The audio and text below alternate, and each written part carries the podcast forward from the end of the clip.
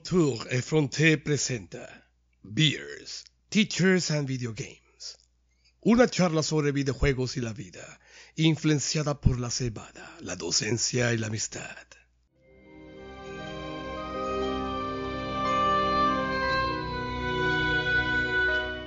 También nos puedes encontrar en iBox, Google Podcast y Spotify.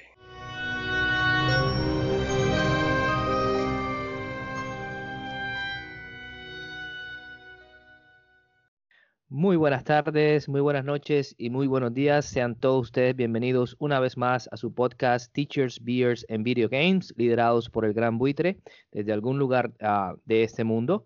Hoy una vez más, tres amigos se reúnen para hablar de su gran pasión y su hobby, los videojuegos. Eh, antes de continuar eh, o saludar a mis compañeros, quiero eh, decirles a ellos también que me acaba de llegar un, un prefax del buitre en donde nos anuncia que em, ya estamos en las plataformas ah, de podcast, Google Podcast y Spotify.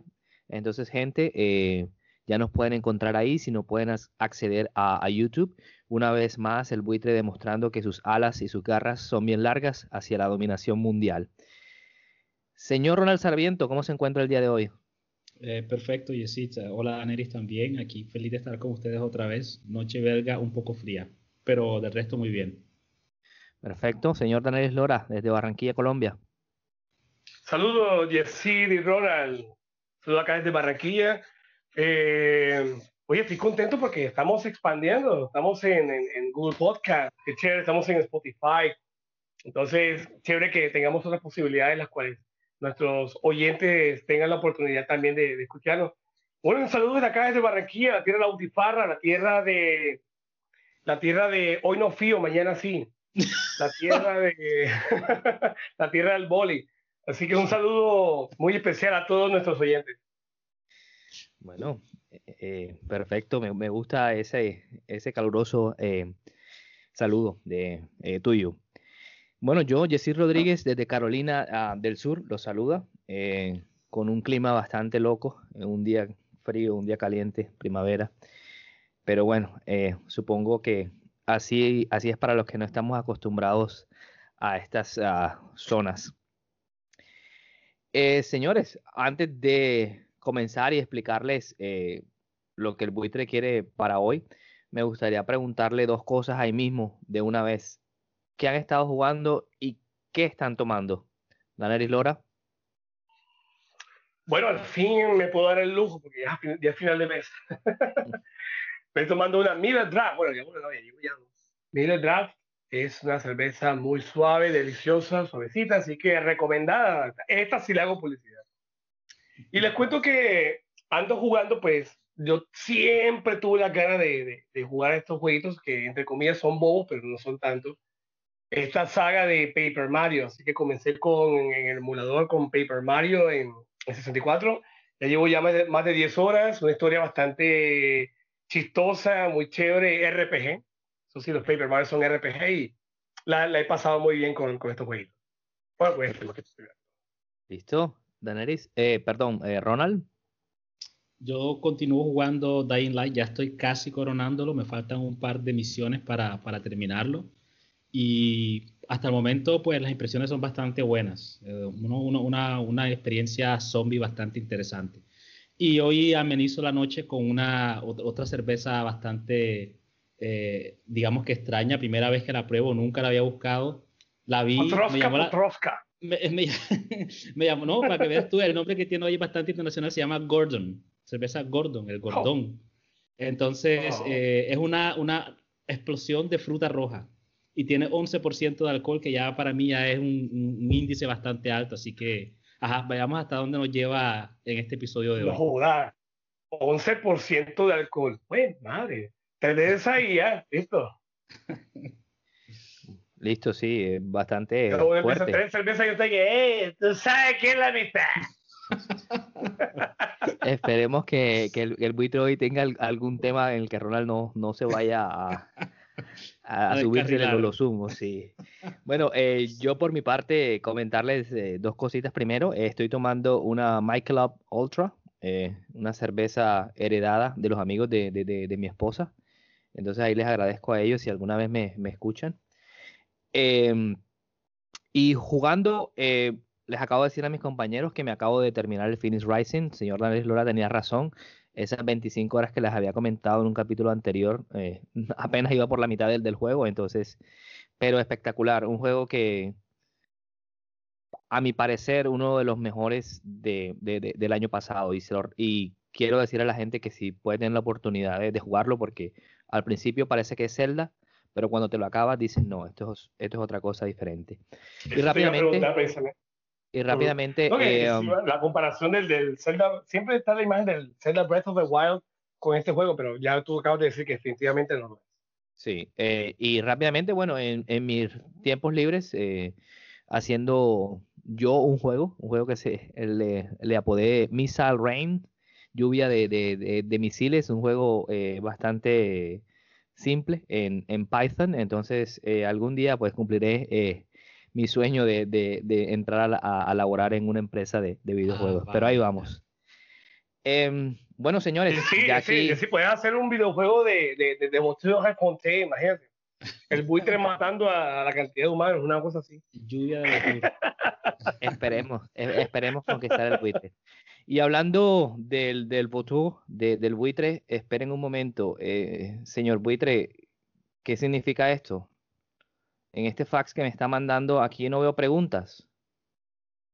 Eh, señores, eh, creo que hoy la cosa está un poco loca. No quiero decir que el buitre esté loco, pero.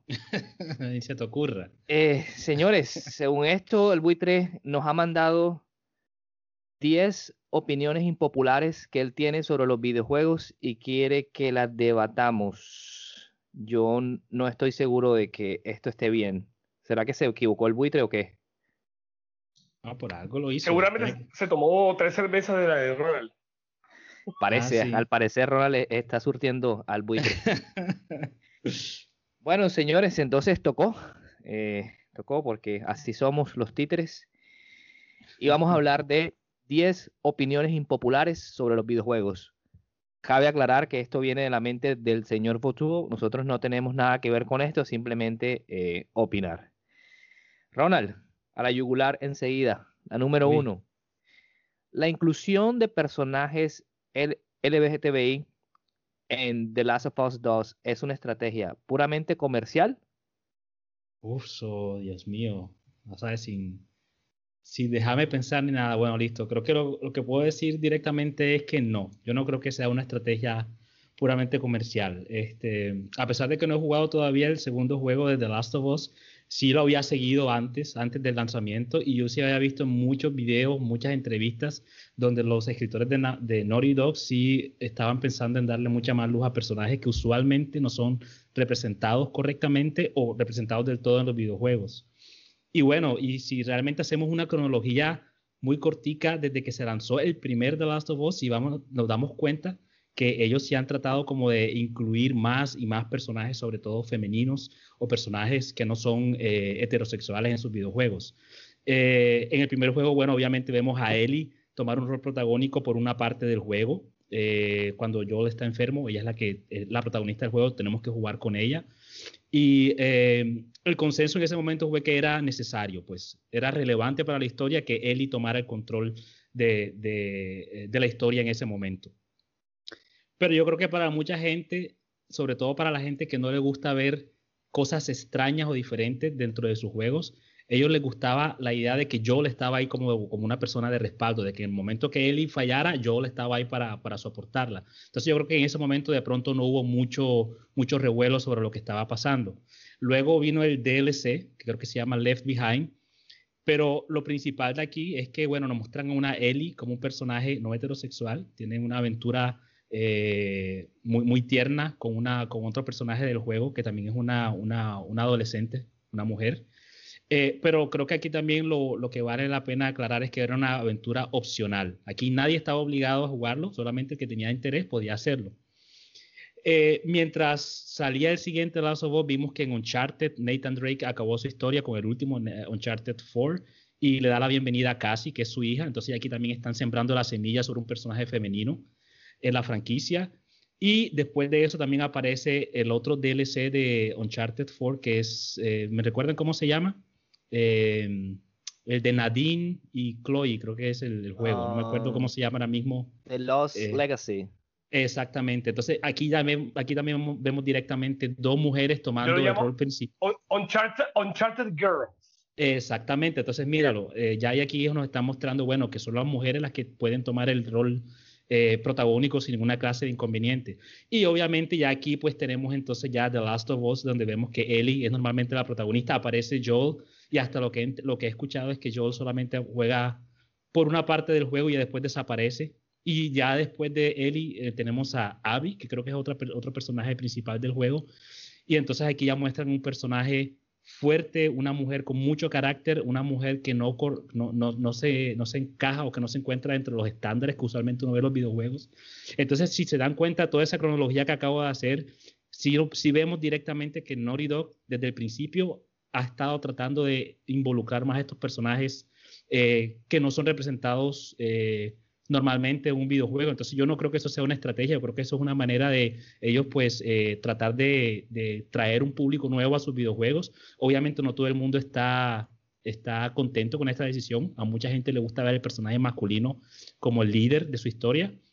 Pero en mi opinión no es una estrategia puramente comercial. Ellos tienen una, una una, estrategia, tienen una, una, ideología que quieren pues promover y para mí no hay ningún problema con eso. Eh, obviamente todo esto siempre está pues fundamentado en la idea de que todas estas ideas nuevas estén basadas en una historia eh, que sea bastante atractiva e interesante y relevante para los jugadores. Bueno, muy, muy, muy interesante. Daneris, ¿qué piensas al respecto de esta opinión impopular? Bueno, yo creo que hace como unos, ponle tú, unos siete años atrás, cinco años atrás, estos personajes, o este tipo de, no sé, o esta comunidad, como yo lo estamos llamando, esta comunidad ha estado como relegada y apenas ha estado surgiendo poco a poco. Siempre han estado en la historia, siempre han estado en la sociedad, sino que de pronto no se les había dado esta importancia a ellos, lastimosamente, esa, esa minoría esa minoría de, de, la comunidad LGBTI, de la comunidad de, del feminismo, las mujeres, eh, estas personas afroamericanas, eh, o sea, afro, no, solamente tiene que ser de Estados Unidos, la comunidad afro a nivel general, llevó un boom en las películas, eh, en las series, y bueno, era evidente que conforme pasaba el tiempo iba a llegar a los videojuegos.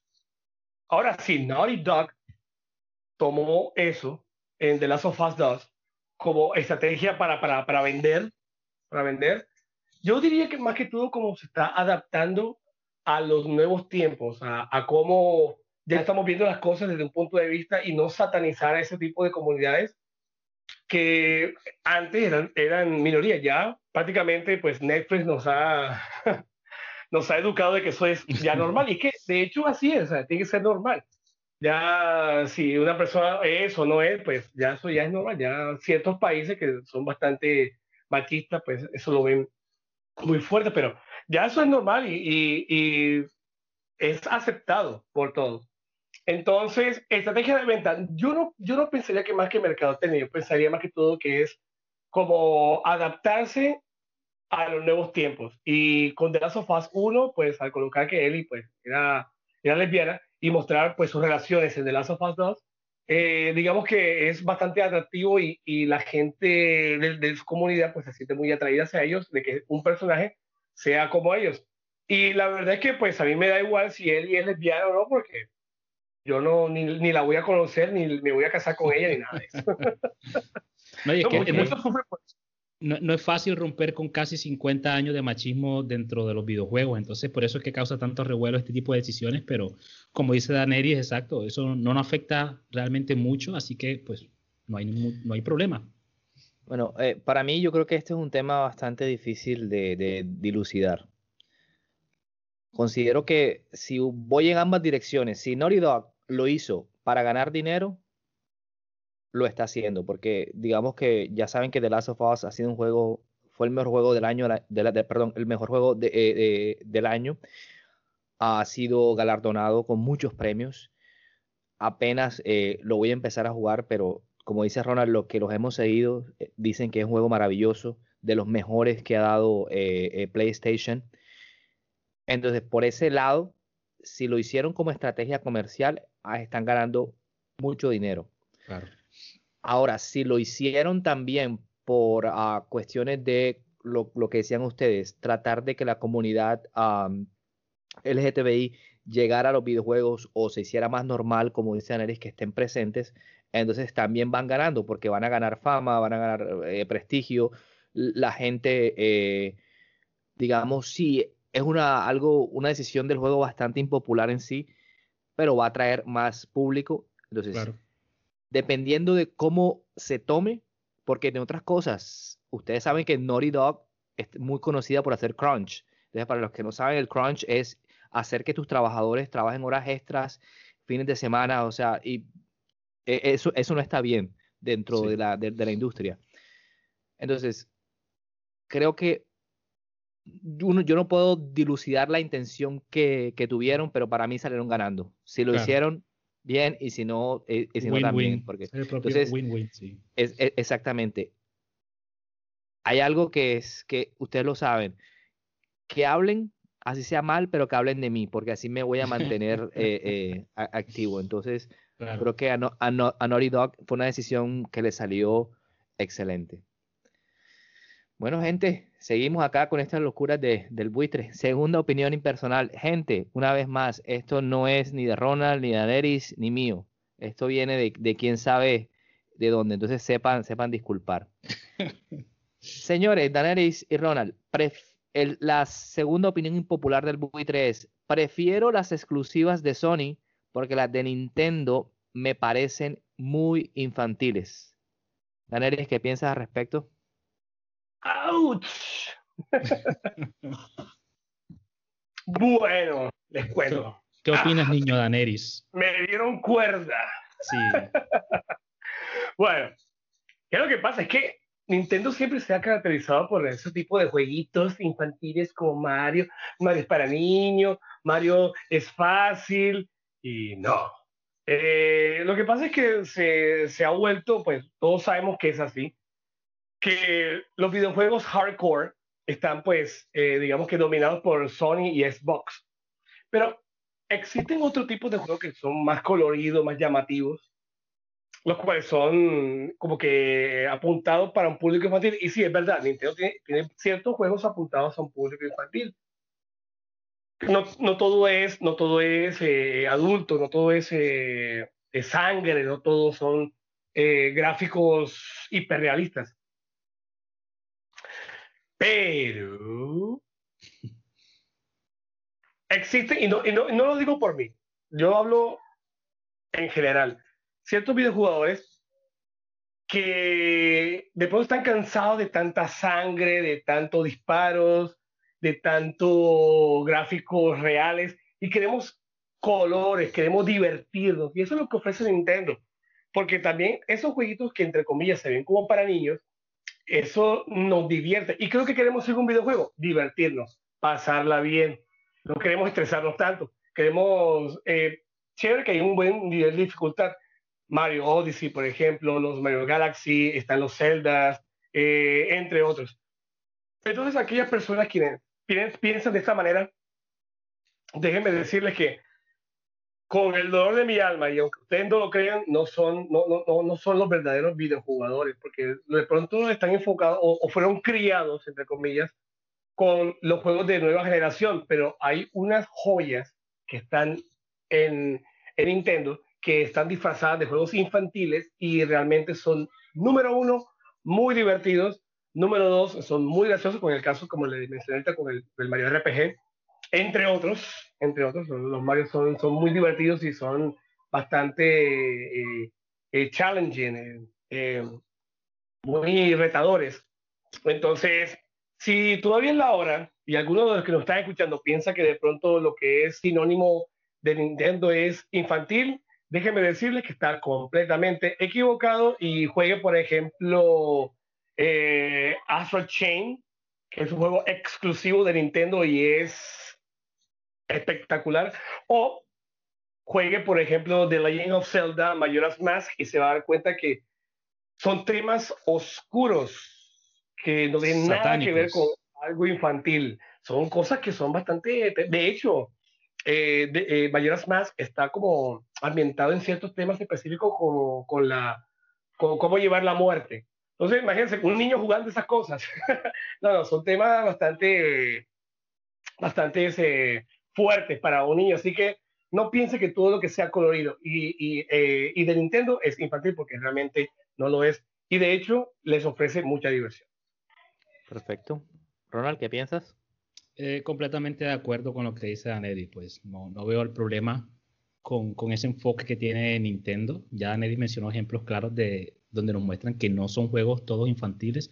Yo pues lo que quiero decir hoy es más bien que tratemos de, de disfrutar este privilegio que tenemos, porque tenemos compañías que se concentran completamente en un tipo de juegos y, y que son expertas en, en, en, en, darnos estas experiencias. Entonces, por lo menos si queremos un juego que sea down to earth, ese juego realista, con, donde vemos la sangre, donde vemos las emociones de los jugadores, sabemos que Sony le está metiendo toda la ficha a Naughty Dog para crear experiencias de esta manera, donde la historia es rey, donde, eh, donde todas las emociones nos hacen llorar, entonces sabemos que Sony se está concentrando en eso y sabemos que no hay nadie en este momento que se le acerque. Si queremos ver algo más eh, creativo, algo más colorido, ya sabemos que Nintendo pues eh, no, nos presenta todas esas experiencias y, y, las podemos disfrutar de esa manera. Los gráficos son simples, son hermosos. Yo, yo siento que los juegos de Nintendo buscan usualmente sacarnos una sonrisa con momentos tiernos y divertidos. Y eso usualmente lo, la gente lo, lo, vincula con experiencias infantiles, con un público infantil, pero no es así todo el tiempo.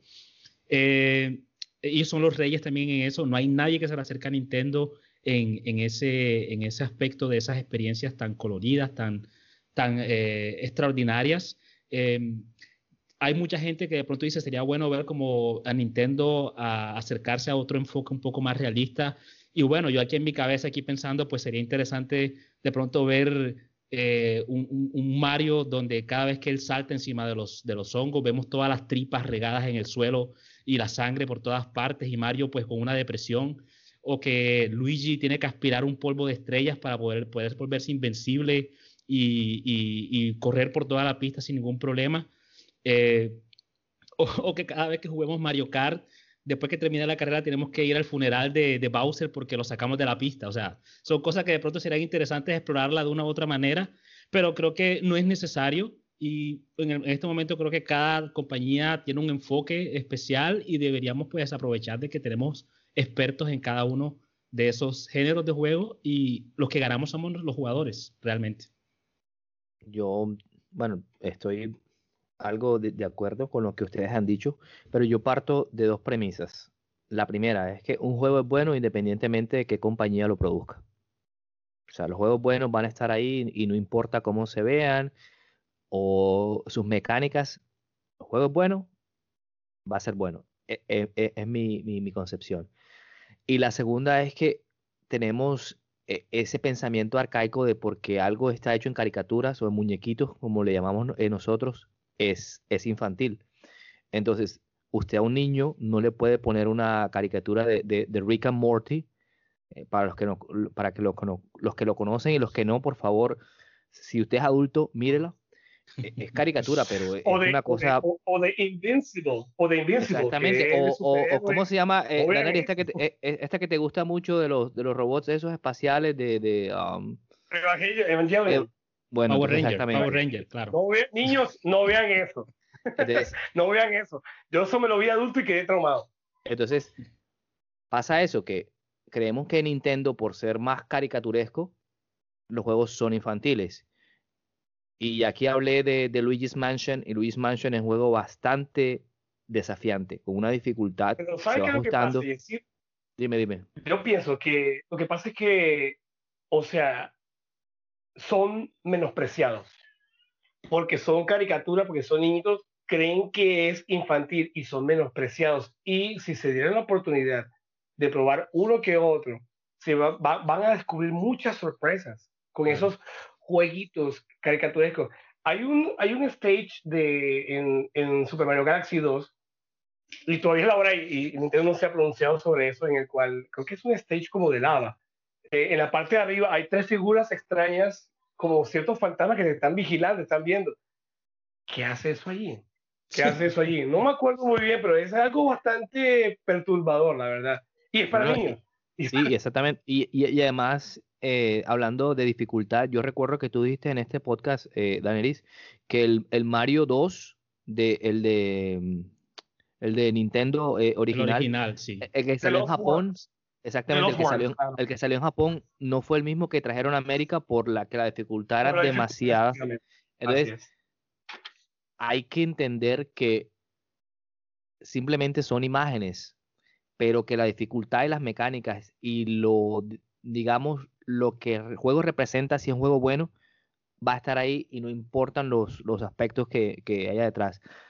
Eh, con respecto a Sony, yo no tengo por qué rendirle pleistesía y me perdonará eh, Ronald, porque un juego exclusivo de, de, Sony ya debe ser bueno. No, o sea, eh, he escuchado que hay un juego que me perdonará la, pronunciación NAC o Kanak, como diría un profesor de nuestra universidad. Este, el, el, el, juego no salió como Sony eh, eh, eh, esperaba. Lo mismo pasó con Days Gone. Days Gone, a pesar de que ha tenido buenas ventas, no fue lo que Sony creyó. Y ahora hay toda una polémica alrededor porque no lo renovaron para un para una segunda ah, para un segundo juego. Entonces, que es una bobada, Exactamente. Entonces, no porque venga de una empresa tiene que ser bueno. Entonces, hay muchas cosas porque si no los, indies nunca llegarían a hacer nada. Entonces, simplemente si creen que por ser Nintendo es infantil, a mí no me parece. Y sí que. Y Sony, y Sony tiene muchos juegos buenos, pero tampoco eh, eh, son todos. Entonces, todo depende de, la calidad. Daneris, ¿ibas a decir algo? Sí, iba a decir también que eh, Nintendo es sinónimo de creatividad y de innovación. lo que es los, los, controles, los, los, tipos de juegos que, ajá, pues se han visto que se han copiado descaradamente, así que Nintendo siempre está innovando. Entonces hay que estar atentos a lo que venga en las futuras generaciones con, con el Switch, porque seguramente va a innovar también. Listo. Bueno, ¿y qué es esto, señor Buitre? Yo aquí no me voy a meter, la verdad, en esta tercera opinión impersonal. Se lo dejo a Ronald y Daneris. Ronald y Daneris, el buitre aquí prácticamente con una escopeta les dice, Castlevania Symphony of the Night no es el mejor de su saga y ni siquiera es un mejor representante de un Metroidvania. Es más, dice que es para gente que cree que quiere ser eh, vampiros en su subconsciente. Ronald, Daenerys, ¿qué piensan? No, yo pues completamente de acuerdo. No sé si es que la cerveza, estos 11 grados de alcohol ya me están haciendo efecto, pero completamente desacuerdo y, le, trazo la raya al, buitre y saco mi machete y que venga, vamos a darnos porque completamente en desacuerdo. Esa historia de Castlevania, o sea, imagínate eso, una historia de un hijo que al ver que su papá se vuelve malo, se toma la tarea de exterminarlo. O sea, ya con eso comenzamos, o sea, con ese trasfondo psicológico de lo que está pasando en el juego. Esos gráficos tan ricos y variados en cada parte del castillo. Eh, la música, hablamos de la música en el, episodio ah, antepasado por Dios, la música y, sobre todo, bueno, no sé si es un spoiler de un juego que ya tiene alrededor de 20 años, ese twist que tiene, e, ese giro al final, que cuando tú crees que ya has terminado el juego y te das cuenta de que apenas estás empezando, que estás redescubriendo los mismos escenarios, pero ahora de abajo hacia arriba. O sea, eso no tiene comparación, no lo he visto en ninguna otra, ninguna otra parte. Eh, y obviamente, pues en comparándolo con los juegos de Castlevania del principio, eh, tratando de, responder a esa pregunta de que no es ni siquiera el mejor de su saga, esa, esa mecánica de subir de nivel, de que tienes muchas armas para utilizar, eso lo hace un juego mucho más dinámico que los juegos originales de NES y de SNES. Para mí es el mejor de su clase. He jugado a otros Metroidvania, me parecen también muy interesantes, pero todavía no he visto ninguno que le llegue a los pies. De pronto los juegos de Castlevania también del, Game Boy Advance son los que de pronto se le acercan un poquito, pero sin ninguna duda, para mí, para Ronald Sarmiento, Castlevania es una masterclass en los juegos del estilo Metroidvania. Gracias, señor Buitre. Yo no comparto lo que dice Ronald. Ya, si usted quiere ir con el machete, hágale. Danelis Lora. Machete en Chipchombian. Oye, Ronald, amenazo, sin miedo, sin miedo, para Castlevania, para, para, que sea. No, no, es verdad, es verdad. Yo les voy a contar algo, algo personal. Yo me, me he pasado ese Castlevania Symphony of the Night en PlayStation 1, en PlayStation 2, Xbox 360, no tuve PlayStation 3, en el computador, en el PSP, en el PlayStation 4, en el teléfono, en con un emulador, luego en el, el, de Android y próximamente en un emulador que, que le metí al Switch de, de, de RetroArch. Vea, eh, o sea, un juego es muy bueno cuando tú lo rejuegas y lo rejuegas y lo rejuegas. Castlevania Symphony of the Night, como dice Ronald, tanto la jugabilidad como la música, eh, es algo que está, está, está completo, está, es un juego íntegro. Tengan en cuenta que, eh, de hecho, el, el, término Metroidvania viene de Castlevania y de Metroid. Entonces, ¿cuál Castlevania? El Symphony of the Night. Entonces, eh, que me sienta yo wannabe Vampire Slayer. crepúsculo, crepúsculo. Eh, eh, no, no, te metas con crepúsculo. Este, no, perdón, crepúsculo. No, eso, eso es jugada. No, si, si, fuera, si fuera así, te aseguro que yo fuera algún Belmont, ya, Edward fuera el primero que yo matara. Pero eh, Castlevania, lamentablemente, en esa época, pues no vendió casi porque era un juego de 2D. Pero estos juegos en, en, en 3D para esa época eh, cambiaban bastante. Entonces, eh, yo les invito a aquellos que no tienen oportunidad de jugar este tipo de juegos de Castlevania Symphony of the Night, jueguenlo, lo van a disfrutar bastante. Ténganlo por seguro. Así que estamos esperando de pronto si, si Castlevania Symphony of the Night es un Ocarina of Time, estamos esperando para la nueva generación un Breath of the Wild de Castlevania. Bienvenido sea. Bueno, eh, yo no voy a decir nada, no he jugado el juego. Igual como ya les dije en capítulos anteriores, soy el hereje del grupo. Sí. Eh, lo que sí he escuchado eh, de eso es que la gente o los que dicen esta opinión es porque les parece que el, el, el creo que el, hablan del castillo, que es como un, como es un solo ambiente, es una sola, digámoslo entre comillas, un solo mundo. Entonces por eso es que le, le, le buscan la, las patas al gato, pero creo que siempre va a haber gente descontenta en, en todo el mundo y claro. algo le encontrarán malo. Igual creo que también, exactamente, si con las generaciones de ahora, si les muestran ese juego, van a decir, pero ¿qué es esto? Esto no es un... Es, es importante que, que evangelicemos nosotros ya los adultos eh, cuarentones casi sobre estos eh, videojuegos a los, a los niños. Hey, bueno, soy, nada más tengo 25. Bueno, eh, sigamos con estas opiniones impopulares. Y esta también viene con los taches arriba. Señor Buitre dice, los trofeos están diseñados para las personas que están insatisfechas con su vida y buscan algún tipo de compensación. Vaya, señor Buitre. Repito, los trofeos están diseñados para aquellos, aquellas personas o videojugadores que están insatisfechos con su vida y buscan compensar algo.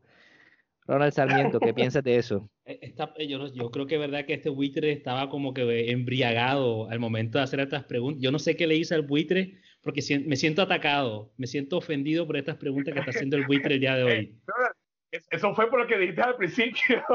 no, pero Dios mío, buitre. en completamente en desacuerdo, completamente en desacuerdo. Yo creo que es interesante de pronto primero dar una respuesta para todas las personas que de pronto no comprenden la, la idea de los trofeos. ¿Para qué sirven los trofeos? ¿Qué ganas con los trofeos? Y bueno, me tomo hoy la tarea de ilustrarlos, de enseñarlos un poco para que entiendan un poco mi perspectiva y, aunque les parezca increíble y mucha gente no lo sepa, hoy les revelo uno de los, secretos mejor guardados del mundo de los videojuegos y es que los trofeos no sirven para absolutamente nada. Los trofeos realmente es un, es un lujo que tenemos ahí, es, es, algo que tenemos, es como un logro, así como el, el nombre lo dice, un trofeo, es un logro que nosotros sentimos al completar una tarea del juego. Eh, el nombre confunde. Cuando la gente habla de trofeo, siente la conexión con algo físico, algo que puedes canjear por un premio, por dinero usualmente. Y cuando la gente se da cuenta que ese no es el caso, es comprendible que, bueno, se sienten decepcionados y los ignoran por completo y tienden a, satanizar a los que sí nos gusta ir por los trofeos. Eh, eso no quiere decir para nada que atrapar los trofeos no sea divertido. Eh, y de eso se trata, creo que para mí, de sacarle más horas de diversión a un juego que ya me ha mantenido entretenido por muchísimo tiempo. A mí, personalmente, me obliga a jugar el juego de manera que nunca tendría la oportunidad si solamente me concentro en la historia, eh, de probar mecánicas o elementos que los desarrolladores le dedican muchísimo tiempo y esfuerzo y esmero entonces, eh, para mí es como echarle, cuando tú tienes hambre, después de estar tomando bastante tragos eh, en la madrugada y sales de la, de la, fiesta y estás buscando una empanada, y encuentras una empanada deliciosa y encuentras la salsa Mortal Kombat. Para mí esos son los trofeos. O sea, ya tienes todo perfecto y la salsa es solamente como algo extra, algo que le da todavía muchísimo más sabor a lo que ya es perfecto. Y eh, para mí eso es lo que realmente me motiva a, buscar los videojuegos. Y creo que uno de los aspectos principales de los videojuegos, que para mucha gente de pronto puede ser bastante aburrido, son los trofeos que te obligan a buscar todos los coleccionables en la historia. Porque hay, hay mucha historia, no debería ser así, si hablamos de cosas ideales, no debería ser así, pero hay muchas partes de la historia que tú a veces encuentras solamente recogiendo todos esos esos logs o esos, esos pedacitos de papel que están repartidos en el mundo. Y a veces aprendes a eh, entender los juegos o mirarlos con otra perspectiva. Y aquí realmente un ejemplo que tengo bastante interesante es The Division, el primer juego de Division de PlayStation 4, que bueno, en términos generales es un juego donde solamente tú vas de lugar a lugar matando gente, pero cuando yo comencé a leer todas esas historias, los audiologs, esas grabaciones de las personas que cuando se estaba acabando el mundo se despedían de sus familiares, confesaban sus secretos. Eso para mí pues me hizo amar el juego de una manera completamente diferente y eso solamente lo logré porque me tomé la tarea de buscar todos los coleccionables porque era uno de los trofeos. Entonces para mí los trofeos sí tienen un valor especial, no para todo el mundo, pero para mí eh, sí tienen eh, un sentido eh, dentro de los videojuegos. Y bueno, si no le gustan los, trofeos, pues no, no los coleccione y siga de largo, señor Buitre. Y véngase, que aquí lo estoy esperando. Bueno, parece que las cervezas se la han subido a Ronald. Eh, sepan disculpar, queridos oyentes. Lora, eh, ¿qué piensas de esta opinión tan impopular? Sí, claro. Mira, eh, casualmente, casualmente, ahora que estamos hablando de Symphony of the Night, Ronald, el único trofeo que yo tengo de platino es con el Symphony of the Night que tengo en PlayStation 4. El único. Este tipo de, este sistema de, de, trofeos se, se, llevó o fue muy popular a partir del PlayStation 3 de trofeos y en Xbox se llamaban los logros con, con el Xbox 360. Uno decía, wow, al fin hice este logro, wow, logro de, de lo que sea. Pero no es una camisa de fuerza. Algunos videojugadores se, se enfrascan en sacar todos los trofeos, todos los trofeos. Y mira la pregunta que dice, o, o, o, el comentario que nos hace el, buitre. Las personas que no tienen vida, no tienen vida porque quieren sacar todos los trofeos que se encuentran en, el videojuego. Eso es opcional. Aquellos quienes lo quieren obtener, pues excelente, pues hacen, eh, fallaste en un disparo en un segundo, pues, moriste 50 veces, un trofeo. Eh, obtuviste 50 mil eh, de dinero, trofeo. Si tú quieres, lo haces. Si no, no. Así es sencillo. Unos se enfocan solamente en obtener, en, eh, tener la experiencia del videojuego sin necesidad de ver a los videojuegos. Es simplemente opcional. ¿Tienes vida? No necesariamente. Uno, como videojugador, tú vas a jugar, a pasarte juego. Lo vas a disfrutar. Ojo, ese es el objetivo principal. El otro objetivo no es sacar todos los, los, trofeos, y mucho menos el platino. Eso ya es opcional. Ahora, si el juego te encantó, lo disfrutas y lo vas a jugar 10.000 veces, vaya duro. Si tienes vida o no tienes vida, ya tú verás cómo manejas tu tiempo. pero, pero sí, sí, sí, es, es bastante eh, opcional. Ya tú verás si lo haces o no. Yo, en mi parte, personalmente, yo disfruto la experiencia y que vengan los trofeos que vengan los trofeos. Chévere si sale uno, si no, da igual. Así que, Ronald, sigan sacando sus trofeos. no, y cabe, cabe también mencionar, Daneris, que no, no estoy diciendo que todos los juegos y todos los trofeos son, son necesarios, obligatorios. Hay trofeos que son malos, hay trofeos que son canzones. Y yo por eso siempre trato de dedicarle tiempo a los trofeos y obviamente sacarle tiempo a un, platino. Sí, cuando ya es solamente cuando yo estoy interesado en el juego. Cuando yo sé que ese juego ya solamente antes de comenzar a jugar ya me interesa.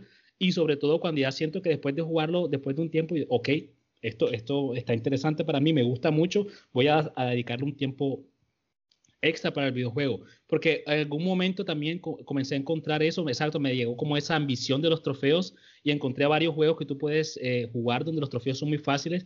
Jugué uno solo y no desde ese momento no he vuelto a jugar. El juego se llama My Name is Mayo, que es un juego en el PlayStation Vita donde el trofeo te, te demora el platino, que es el trofeo final, eh, te demora creo que dos horas y solamente tienes que hundir la pantalla del Vita como 200 veces. Tienes que hacer clic, clic, clic, clic, clic, clic 200 veces y eso te da el trofeo.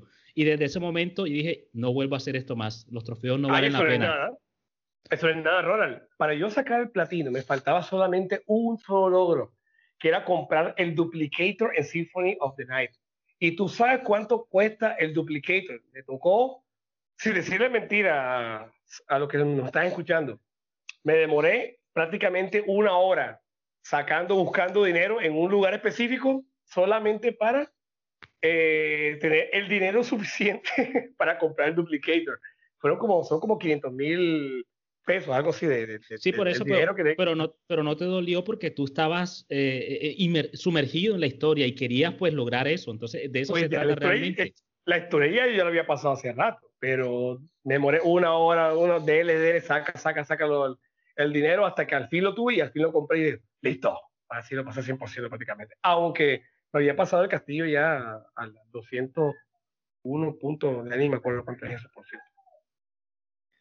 Bueno, eh, yo voy eh, rápidamente eh, y voy a hacer un poquito de, de, psicología acá. Y como decía Ronald, otro secreto que les voy a revelar es que todas las compañías, eh, sobre todo las grandes, tienen psicólogos y especialistas del comportamiento trabajando con ellos.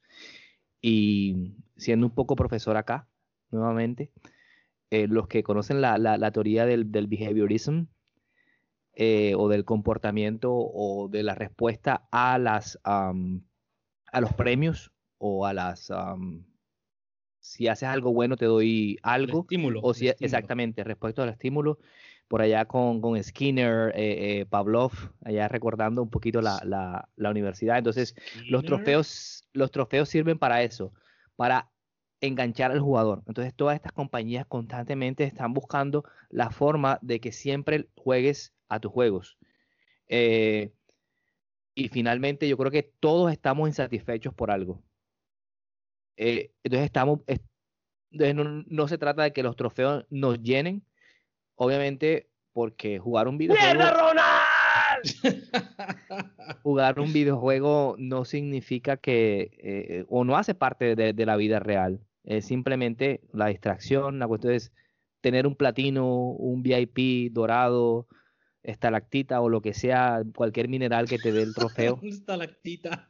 Eh, e, eso simplemente va, va, a llenar un poquito tu ego y, va a querer que sigas haciendo cosas, pero en realidad no, no significa nada, en mi, en, mi opinión. Entonces, es simplemente una estrategia que tienen estas compañías para enganchar. Pero eso le ha servido a los, exacto, eso les ha servido a los desarrolladores eh, hacerlo la cantidad de, de trofeos o logros para que el videojugador se enganche. Y yo conozco mucha gente que no se pasa el videojuego hasta que no tenga todo lo que tenga el platino. O sea, o sea digamos que le, le, saca el último, la última gota a, ese, o sea, lo exprime muy bien. Pero bueno, eso ya, eso depende del videojugador. Qué, qué tiempo tenga, si le dedica tanto solamente a eso. Y si pasa. Exactamente. Yo yo no, como lo hemos dicho acá, yo no tengo tiempo para sacarle todo lo que pueda. Entonces, siempre me considero, tiempo. Eh, me, considero siempre el jugador que va por la, por la historia y de ahí pues lo que se pueda ganar es, o lo que se puede hacer de más es ganancia. Más allá no, no podría, por lo menos en mi caso. Me siento agredido. Bueno, señores, eh, Recuerden que estos son pensamientos del, voy, a, voy, a agredir, voy a agredir a decir, decir, si te gusta la historia, vete una, una película o, o léete un libro. No, es que no, es que es el problema, es que, que no me gusta, o sea, yo quiero pasarme el juego, o sea, yo no me, como yo no me pongo a leer coleccionables ni nada de eso, o sea, lo, lo estoy intentando hacer, pero en realidad no, no me detengo a hacer esas cosas. Ya, yo soy de los que, exactamente, ¿no? Que, que tienes que entrar eh, eh, por la puerta del saber y a dejar el dígito 154, recuérdalo, o puedes dispararle a la puerta, yo le voy a disparar a la puerta, o sea, yo eh, a eso es a lo que me refiero con, con con la cuestión de la historia principal. Bueno, gente, seguimos acá para que no nos coja el, tiempo. Y ah, la siguiente opinión del buitre es un poco candente, otra vez. Y dice, los fanáticos del PC, o los que, bueno, sí, los fanáticos del PC miran por debajo del hombro a los consoleros porque los creen jugadores de baja categoría. Daniel Lora, ¿qué piensas de esto? Uy, tienes un Nintendo, tienes un PlayStation 4, tienes un Xbox. Por favor, la PC es lo mejor que hay. No, y tú sabes, tú sabes muy bien, Ronald, que el PlayStation 3 fue diseñado para que tú navegaras por internet, para que tú hicieras esa cantidad de cosas, y de hecho, si no estoy mal, por eso fue que fue fácilmente pirateada. Sí o sea, prácticamente el, el, PlayStation 3 en esa época era una, una consola, prácticamente un, computador. Yo me acuerdo cuando tú me dijiste eso, cuando, tenías tu PlayStation 3, me dijiste, el PlayStation 3 tú navegas por internet y yo, wow, wow, excelente. Vete, fue hace rato. Era posible, era posible incluso instalarle Linux al PlayStation 3 y tú lo podías utilizar como computador. Imagínate. Pero entonces, partiendo de allí, eso queremos, quiere decir que unas consolas podrían ser un PC. Ahora, si un PC yo lo pongo mucho más firme, más, más, más, fuerte, más grande, no sé, más potente que una consola, entonces puede correr lo que sea. Es que, eh, eh si, me, si, me, permites, eh, eh, básicamente cualquier máquina que tenga un procesador, una entrada y, una salida, eso es la definición básica de, de, un computador. ahí está, exactamente. Ahí está, exactamente. Entonces, yo me siento poderoso. Los videojugadores de, de, de, PC, eso es lo que piensan, porque pueden correr, imagínense, pueden correr juegos de PlayStation 6 en el PC, si quieren. O juegos de Xbox Z, no sé, en su PC. claro, porque son todopoderosos. Una, una, una, tarjeta gráfica le salen 7 millones. Yo conozco, tengo un amigo que, que compró una tarjeta gráfica que en 2 millones 500. Saludos, Isaac. 2 millones 500. Entonces, vea, impresionante. O sea, y sí, es verdad, vale mucho más que una, una, consola, pero no el hecho de que tú tienes una consola. Y esto lo, también se lo voy a decir a mi querido amigo Ronald que se encuentra acá, que no se da mala vida con los, con los computadores. Simplemente mete el juego en, la consola y fuera, y esto tú lo vas a disfrutar. Y no creas, yo también tengo un, un PC, o como se le conoce vulgarmente como un PC gamer. Esos computadores que tienen una cantidad de. Tú apagas las luces de tu casa y eso parece, una discoteca, exacto. Todo lo que sea gamer debe tener lucecitas y eso, pues, eso es así. Yo tengo, bueno, digamos que tengo una buena tarjeta gráfica y me puede correr muchos juegos. O, otros no, otros sí. De hecho, en el Game Pass, pues lo estoy disfrutando gracias al, PC.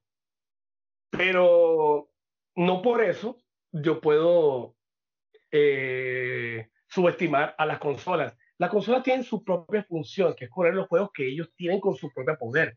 Los PC, pues obviamente van a, mejorar las gráficas y todo eso.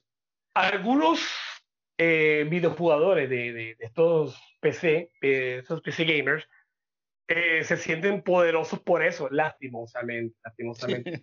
cuando, cuando hay ciertos límites, ciertos límites que de pronto que podríamos respetar, que hasta ahí llega eh, el, el, el, nivel gráfico.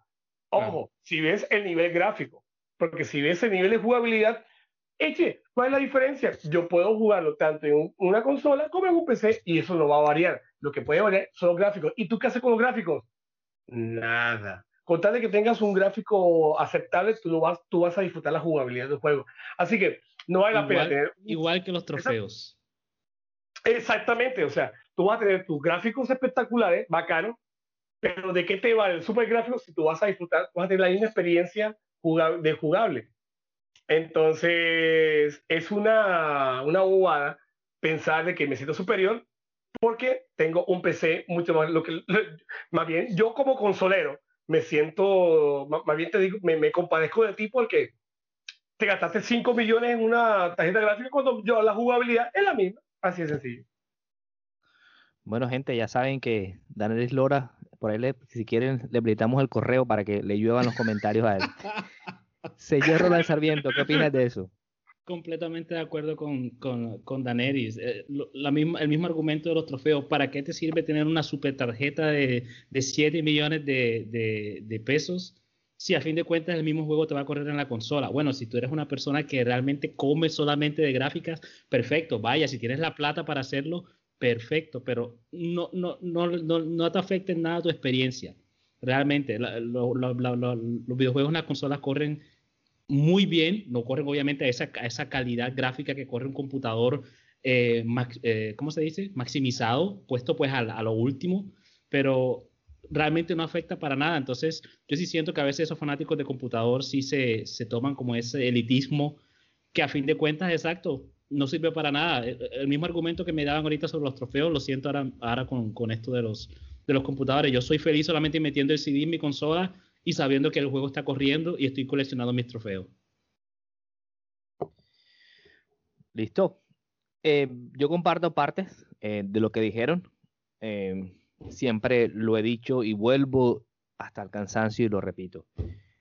la vida me ha demostrado, gracias a Dios, ahora que estoy aquí en Estados Unidos, que si me puedo comprar tres, cuatro consolas, si tengo como, lo, lo, lo voy a hacer. Si tengo para comprarme un PC, eh, lo voy a hacer. Lo que quiero es disfrutar de los juegos.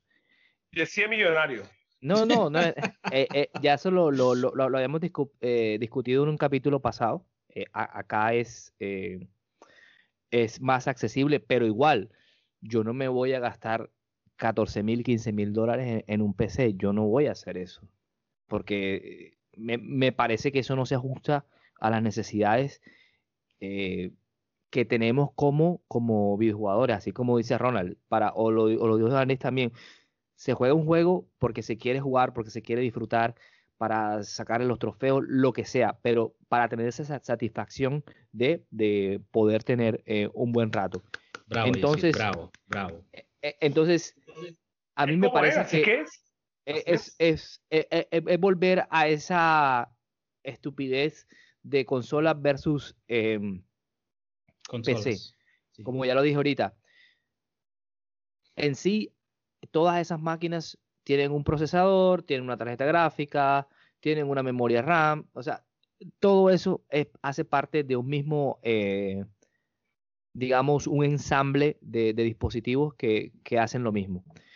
Y de hecho, las nuevas consolas, la, la PC5, ah, la Xbox Series X, cada vez más tienen más componentes de, de, de, computador, entre comillas. Pero en realidad, vuelvo, insisto, son lo mismo. Ahora, una, una Series X, una PlayStation 5 valen 500 dólares. Yo no puedo pretender meter una computadora de 10 mil dólares en 500. O sea, ahí hay muchos, muchas tonalidades, muchas cosas que, que debemos.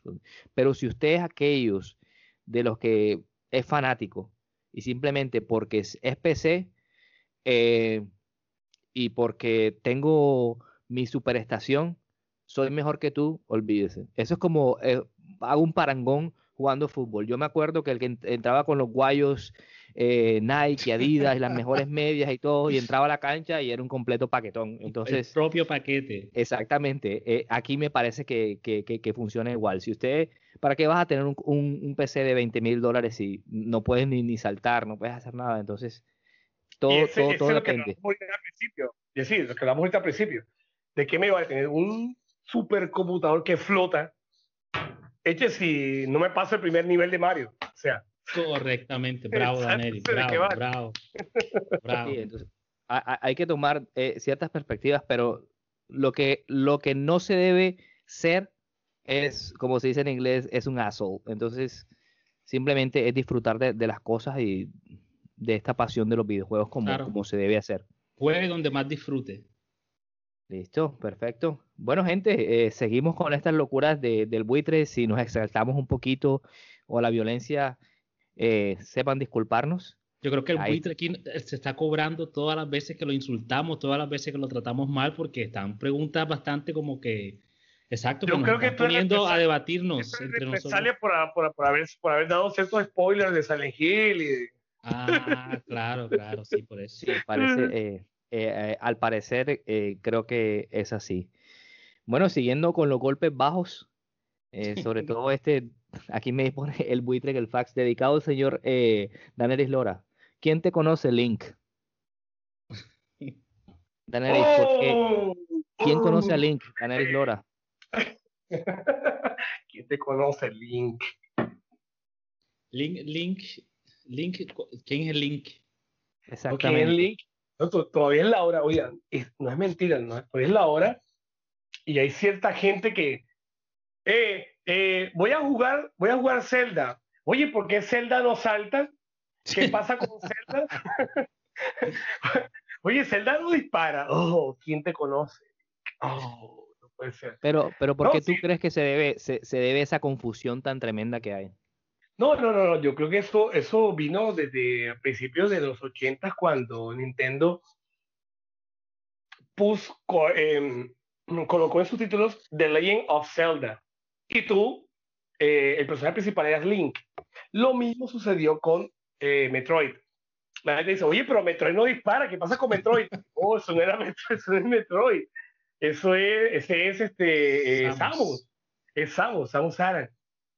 Entonces todavía es la hora y mucha gente eh, piensa que, que, que, Link es Zelda. ¿Quién te conoce, Link? ¿Quién te conoce, Link? Afortunadamente, con la cultura pop, con todo este tiempo que ha pasado con las redes sociales, eh, digamos que Link ya tiene ya su puesto en, en, en, en, esta, en esta cultura ya pues muchos saben quién es, sabe que él es el personaje eh, principal, llamémoslo así, porque la, la, leyenda es de Zelda, porque es que Zelda es la, la, princesa. Pero Link es quien realiza toda esta cantidad de, de, misiones. Entonces, si de pronto aquí hay alguien que todavía es la hora y piensa que, que Link, lo siento, querido amigo, eh, si usted cree que es Zelda, no, no, no. Él se llama Link y el apellido de Link también es Link, por cierto si no sabía. Link, Link. Link, Gutiérrez. Gutiérrez. Así como, eh, Mario, Mario, Mario. Mario Brothers. Mario, el apellido de Mario es Mario. Link, Link. Link, Alberto Link. Bueno, bueno, Ronald, ¿qué piensas al respecto sobre Link? Si te entendí bien, o sea, me estás diciendo que Link, Link es el personaje principal de Zelda. Eso es lo que te acabo de entender, porque yo no he jugado ninguno de los juegos y toda mi vida había estado convencido de que Zelda era pues No, no, no, tampoco, tampoco. A pesar de que nunca he jugado alguno, sí ya sabía ese mito urbano de que la gente siempre confundía. Eh, Exacto, eh, ahí está, ahí está, sí. ahí está. Pero como dices tú mismo. esto pasa más que todo en, la, en, las, en, la, en las mujeres. Las chicas siempre piensan que, que Link es Zelda. es, es, algo común. Lo mismo pasa con, con Metroid, como dijo ahorita. Sí, sí. no sé. No, por eso yo, a pesar de que nunca he jugado ninguno de los juegos de la serie, bueno, de pronto jugué la mitad de uno en algún momento, pero bueno, hace muchísimo tiempo ni siquiera le presté, nombre a los, le presté atención a los nombres, pero ya se me había dado, ya había escuchado esas historias, había leído en internet que la gente suele confundir en eso, y creo que como dices tú, simplemente eso tiene que ver con ese, ese nombre que uno ve directamente en la caja del videojuego o en la consola o cuando en, el título, cuando comienza el juego Zelda, uno enseguida hace el vínculo eh, con que, ah, bueno, Zelda tiene que ser el personaje principal. Así que bueno, eh, no, no, es tan raro que, que exista esa, esa confusión.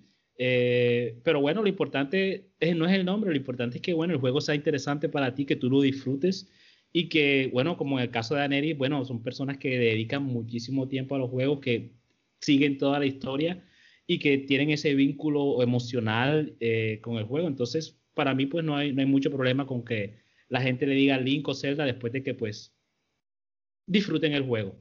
Así que para mí no hay problema. Yo creo que eso fue el Botur, creo que fue el buitre tratando de ofender un poco a Daenerys. Bueno, eh, creo.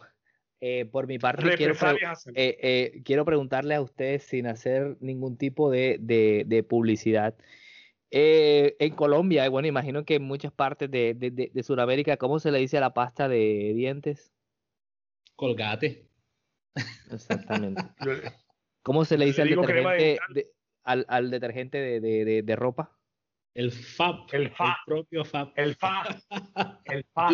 Y, finalmente, y, con esto quiero pues eh, eh, ahí darles como el hint de lo que, de lo que les estoy eh, diciendo, cómo se le llama a la gente que viene de, de lejano oriente, Corea. Chino. Los japonés, exactamente. Exactamente. Entonces, creo, Que, creo que tenemos una cultura de generalizar o de adaptar, o perdón, adoptar eh, ciertos vocablos para referirnos a, a, un conjunto o a un grupo en general. Y me parece que ya lo que pasa con Link es eso, que se encastró o se encontró, eh, digamos, se anidó tanto en nuestras mentes que aún a veces, incluso los que saben, bueno, yo no sé de videojuegos, pero ahí más o menos me defiendo los que sabemos.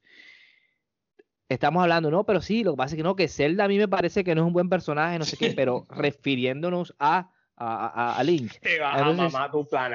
entonces, más, más que todo, lo, obviamente que a los versados, eh, como nuestro amigo Daniel Lora, que tiene una, una digamos, una biblioteca con tomos y cosas de exactamente sobre, sobre Zelda y, y toda, y toda la, la, la, saga.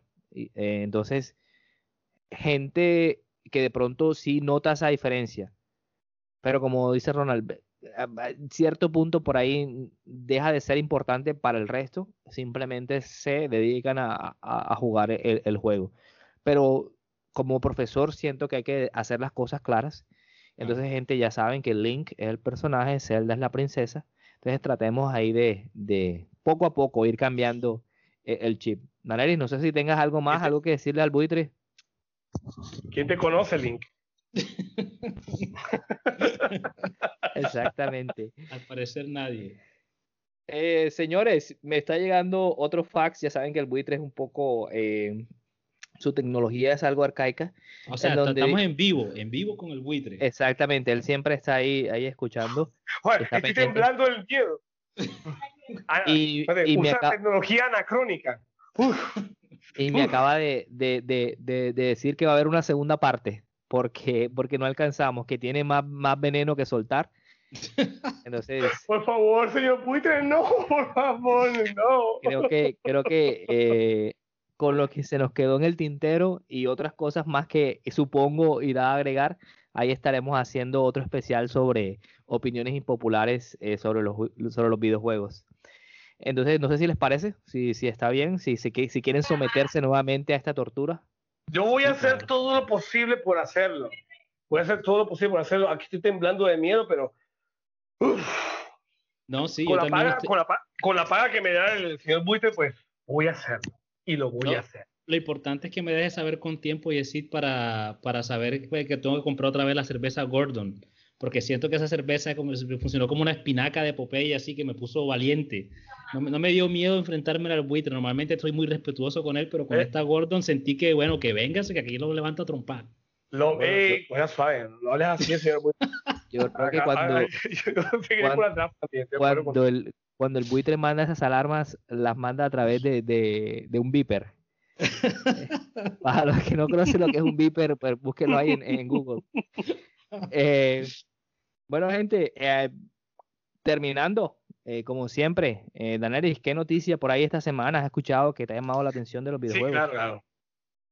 Bueno, les cuento que hace poco salieron ciertos documentos filtrados, de, fue hace rato, de, de, de Capcom, la cual esos documentos eh, mencionaban que el juego Resident Evil 8, es el Resident Evil Village, tenía que correr a cierto, bueno, hay una cantidad de, de digamos que de, términos, los cuales las diferentes compañías tienen que seguirlo.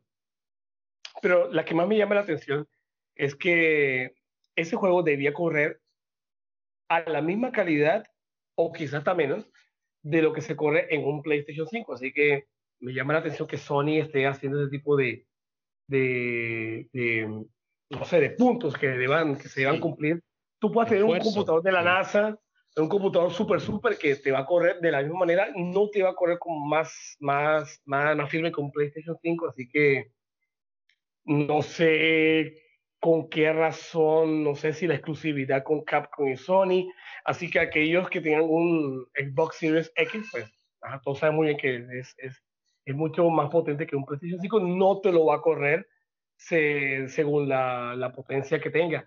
Aunque bueno, igual estos son todos eh, rumores. Así que bueno, esperar que pase y que esto se, se aclare.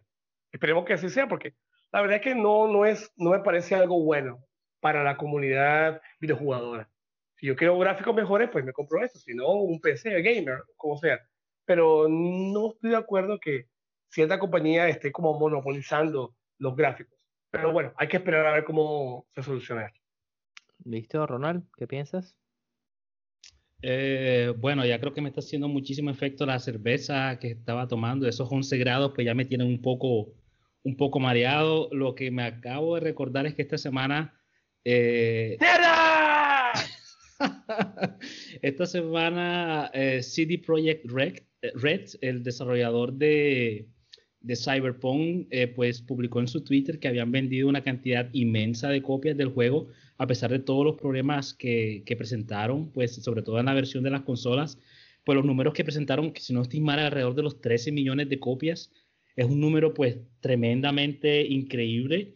Y, bueno, ellos eh, aceptan un poco de que, bueno, que la estrategia pudo haber sido mucho mejor, que hay muchas cosas que pueden mejorar, pero a pesar de todo, a pesar de toda esa mala publicidad que generaron, miren, 13 millones de copias no es un número eh, para ignorar, entonces, bueno, eh, esperemos que el próximo proyecto de ellos, que supongo que será un, juego de Witcher, em, todavía mantenga esa expectativa por parte de los jugadores, a pesar de todo este episodio bastante negativo que, que, pasaron con, con, el Cyberpunk en las consolas.